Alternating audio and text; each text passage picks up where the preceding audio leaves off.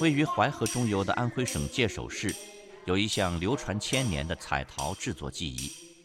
其制陶工艺秉承唐三彩遗风，又吸收了当地剪纸、木板年画等民间技艺的艺术风格，在题材选择和色彩运用上趋于质朴、粗犷与厚重，体现了民间艺术崇尚自然、追求和谐的审美趋向。其代表性作品《刀马人》《腰鼓刻花坛》等，曾出口前苏联、英国、新加坡、马来西亚、日本等十多个国家和地区。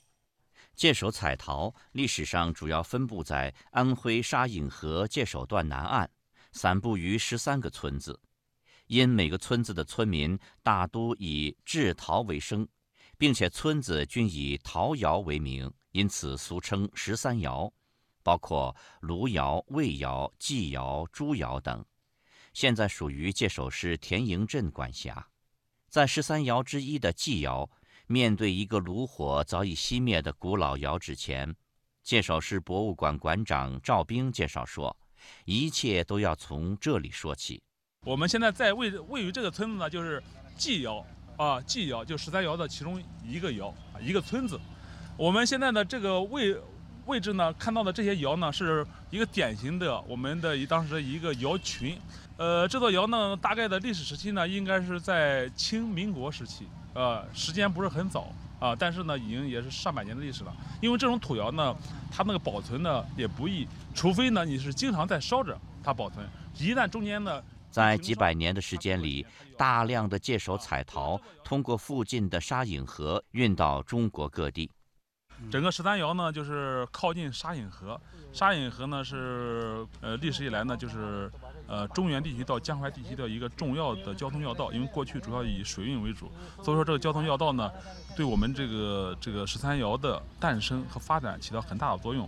第一个呢，它是交通要道，它是产品的交通往上游、往下游是很方便的。同时，它通过这个水系呢，也可以把中原地区的一些陶瓷的。呃，烧制技艺传播到我们这个十三窑来，逐步的丰富我们自己的这种工艺的内涵，结合当地的材料，啊，所以说它有文化的传承，有交通贸易的便利，再加上当地的材料和民风民俗，啊，形成了我们这个产业。界首彩陶采用的陶土是取自当地的黄胶泥，窑工又称之为黄河淤，即黄河泛滥后沉积下来的黄色粘土。界首彩陶的历史可以追溯至隋代，那个时候界首就有了立窑烧陶的历史。不过最初的时候是土窑素烧，到了唐代，因与唐三彩产地洛阳为邻，界首三彩刻花陶器随之问世。经过近千年的发展，界首三彩刻花陶已逐渐演变为今天的三彩刻画陶。中国古陶瓷学会副会长李广宁认为，现在是时候去探寻界首彩陶的历史了。那我们现在看咱们这个界首，咱们目前所保留下来的，你有很多这个窑址，我们还能看得见。另外呢，就是更早的东西，实际可能呢，它的窑已经塌了，已经到底下了。但是它具体到底早到什么时候，现在呢，我们还没有一个定论，因为我们到今天为止。咱们的这个界首窑的古窑址还没有系统的进行调查过，更没有进行这个真正的科学性的发掘过。呃，是就是将来的有机会呢，呃，进行正规发掘。在我们没有正规发掘之前呢，我们先把现在已经可以了解到的一些遗址先保护起来。你，一九五八年，界首组建了工艺陶瓷厂，这中间产生了以庐山义为代表的刀马人系列作品。卢山义于一九二零年十月出生在十三窑之一的卢窑村的一户农家，他的祖父卢景清就是当地的一位刻画能手，他的父亲卢之凯尤其擅长寺庙楼阁装饰和三彩刻画坛罐，也是当地有名的戏剧刻画名将。卢山义自幼便继承了家族的衣钵。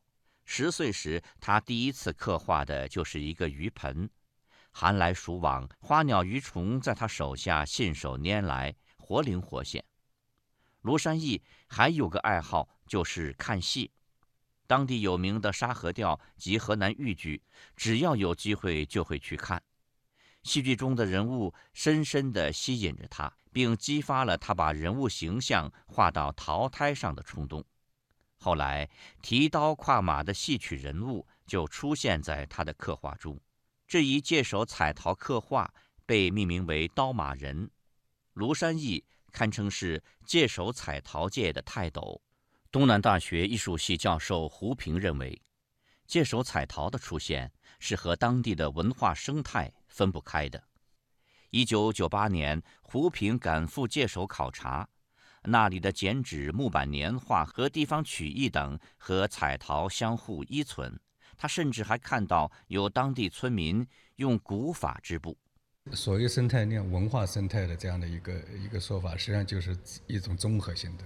每个时代它文化的一个特征呢，或者一个特点啊，它都实际上是这种综合的东西的一种外在的显现。是不是？之所以会有庐山艺，我认为就是这一块文化的沃土培育了它。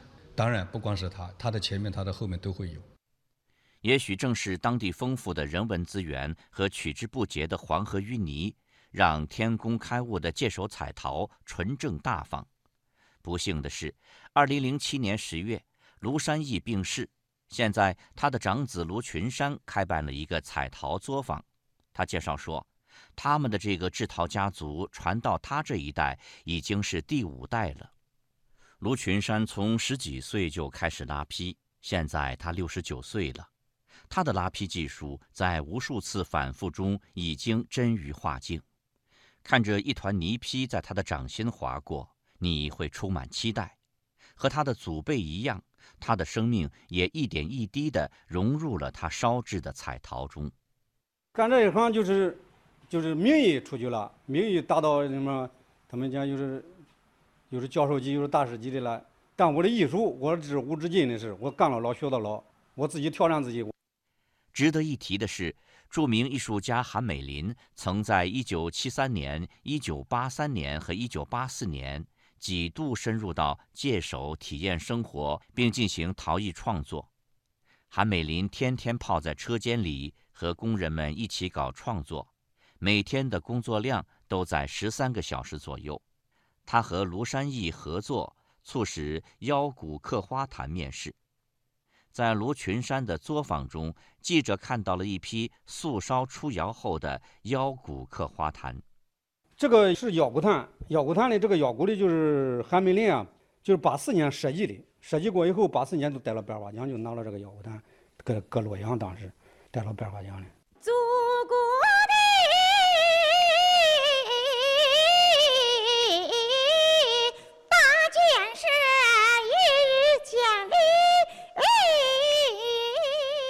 近年来，界首市不断加大了对界首彩陶发展的扶植力度，现在正在建立界首彩陶生态保护区，界首彩陶的产业化正在形成。二零零六年五月，界首彩陶的制作技艺列入中国第一批国家级非物质文化遗产名录。